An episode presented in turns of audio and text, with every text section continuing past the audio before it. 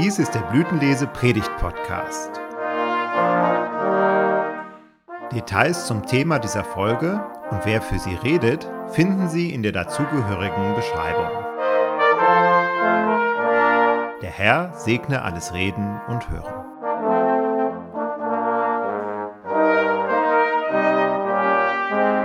Gnade sei mit euch und Friede von Gott, unserem Vater und unserem Heiland Jesus Christus.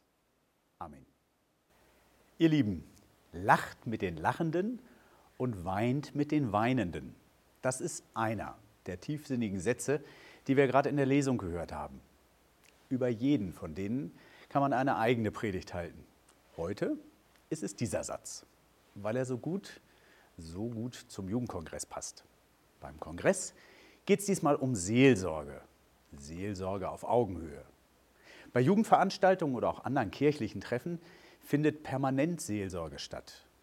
Meistens wird das nur nicht so bezeichnet. Menschen tauschen sich aus und vertrauen sich gegenseitig ihre Sorgen an.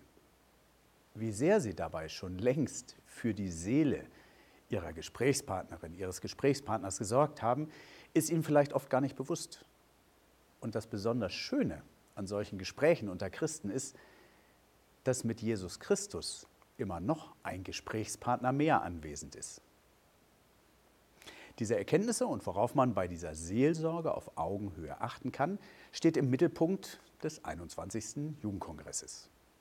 Neben Grundlagen für seelsorgliche Gespräche stehen auch Themen wie Trösten, digitale Seelsorge oder die Sorge für die eigene Seele auf dem Programm. Zurück zu all den Sätzen, die wir vorhin gehört haben und vor allem zu diesem einen. Lacht mit den Lachenden und weint mit den Weinenden. Grundsätzlich geht es in all diesen Sätzen darum, positiv auf die Menschen um mich herum zuzugehen. Und dabei ist wichtig, erstmal wahrzunehmen, was mit dem anderen eigentlich los ist. Schlecht wäre, wenn ich eine traurige Äußerung als Stichwort für meine Erlebnisse nehme.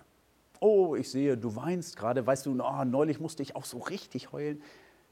Danke, das hilft wirklich nicht. Wahrnehmen, was mit dem anderen los ist und das ernst zu nehmen, was ich da mitbekomme, was er oder sie mir von sich zeigt. Darum bin ich übrigens ein absoluter Fan vom Kirchencafé nach dem Gottesdienst. Ja, ich weiß, man kann auch sagen, da wird die Predigt oder die Gottesbegegnung, die wir gerade haben, zerredet. Nee, ich glaube das nicht. Wir nehmen Anteil aneinander. Wir machen ernst mit dem, was wir da gerade bekannt und gefeiert haben, dass Gott uns zu einer besonderen Gemeinschaft macht, indem er mitten dabei ist. Hier ist dann zu hören, auszusprechen, stehen zu lassen, weinen und von der Seele reden möglich. Wenn nicht hier, wo denn dann?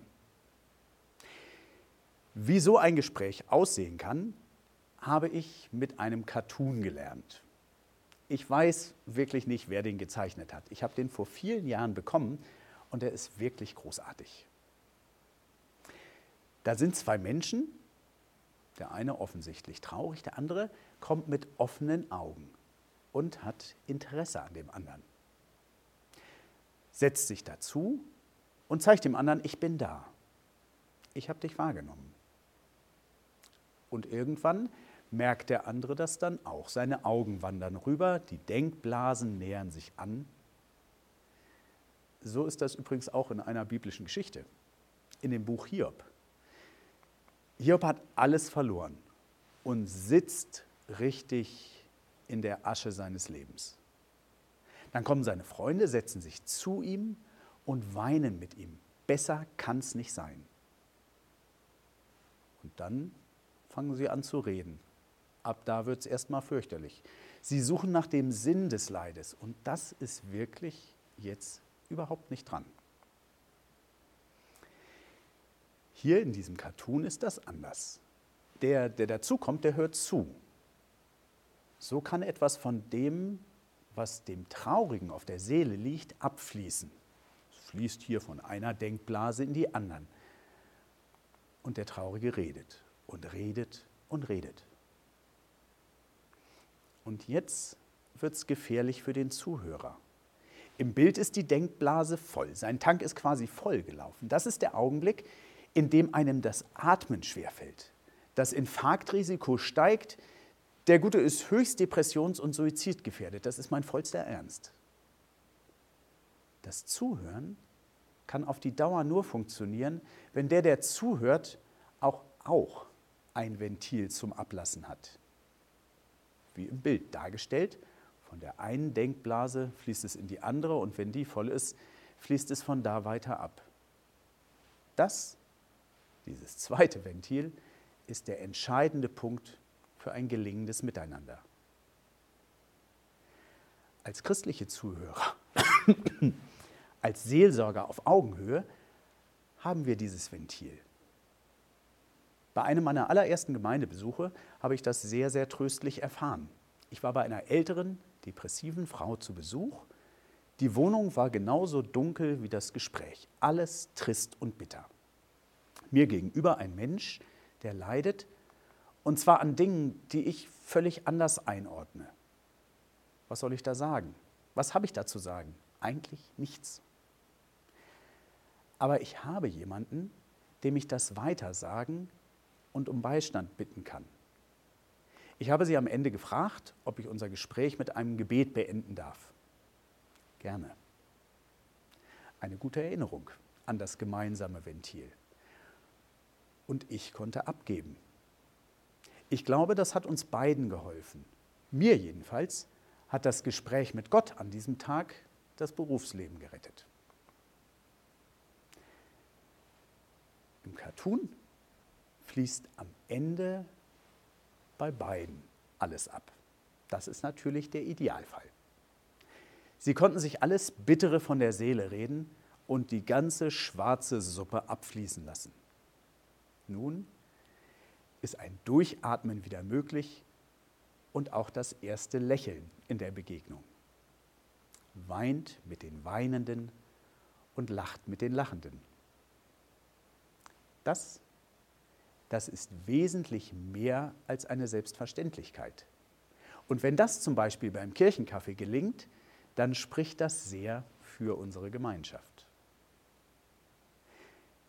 Ein paar Sätze später geht es bei Paulus, geht Paulus noch einen Schritt weiter. Er schreibt, segnet und flucht nicht. Du darfst beten und du darfst segnen. Du darfst und du sollst den segnen, der dir anvertraut ist. Ihr, ihr Christen, ihr seid zum Segnen berufen, nicht zum Schimpfen, nicht zum Besserwissen, nicht um die euren vor allem zu bewahren, sondern zum Segnen und zum Vertrauen darauf, dass im Segen etwas passiert. Denn du legst dann Gottes Worte auf deinen lieben Menschen. Und das bleibt nicht folgenlos. Im Gebet und im Segen können wir den anderen beruhigt an Gott abgeben. Das ist keine Flucht, sondern der realistische Blick auf das, was ich kann und was ich nicht kann. Der realistische Blick auf das, was Christus mir geschenkt hat und auf das, was er nur selber machen kann. Das Tragen und das Retten eines Menschen, das ist zu viel für mich. Er macht das täglich. Gelobt sei Gott, der Vater unseres Herrn Jesus Christus, der Vater der Barmherzigkeit und Gott allen Trostes, der uns tröstet in aller unserer Trübsal, damit wir auch trösten können, die, die in allerlei Trübsal sind, mit dem Trost, mit dem wir selber getröstet werden von Gott. Amen. Und der Friede Gottes, der höher ist als alle unsere Vernunft, der bewahre eure Herzen und Sinne in Jesus Christus. Amen.